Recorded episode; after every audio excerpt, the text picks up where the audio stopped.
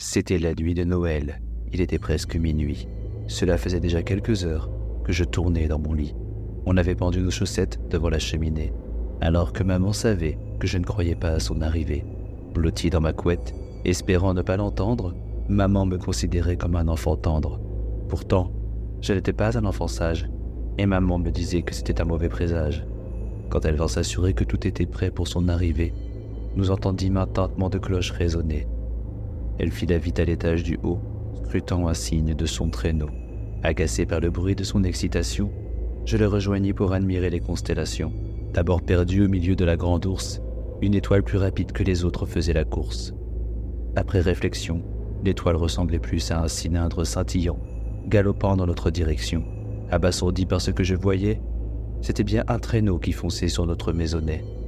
Mais les quatre formes qui tractaient l'engin sans peine ne ressemblaient en rien à des rennes. Leur silhouette décharnée me fit frissonner, alors que le rire guttural du conducteur exultait. Ses destriers volaient comme s'ils avaient la mort aux trousses, pendant qu'ils criaient leur nom et me filaient la frousse. Allez, neige, allez, blême, en avant, ombre, once, carbin, tout droit vers cette maison, allons chercher notre butin. Telle nuée de corbeaux apportant le désarroi, ils disparurent au-dessus de notre toit. L'instant d'après, nous entendîmes leurs terrifiants sabots résonner à travers le plafond. Maman chercha celle de ma mère, mais elle avait reculé l'air horrifié.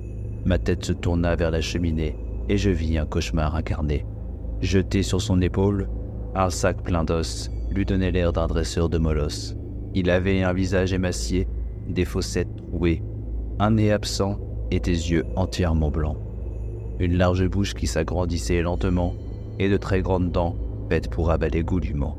Il était si proche que je lâchai un cri de détresse, ma mère ayant déjà tourné de l'œil. Entre deux claquements de dents, je reculai silencieusement. De sa main libre, il agita son unique doigt. Je compris que je n'avais pas le choix. Il déposa son sac avec fracas et m'invita à grimper dans le tas. Le toit tremblait de l'excitation des reines diaboliques quand ma mère sortit de son état cathartique. J'avais déjà un pied dans l'ossuaire quand je l'entendis crier. Mais il a été sage toute sa vie. Prenez-moi à sa place. L'être démoniaque tourna sa tête à 180 degrés et sourit au point de se décrocher la mâchoire.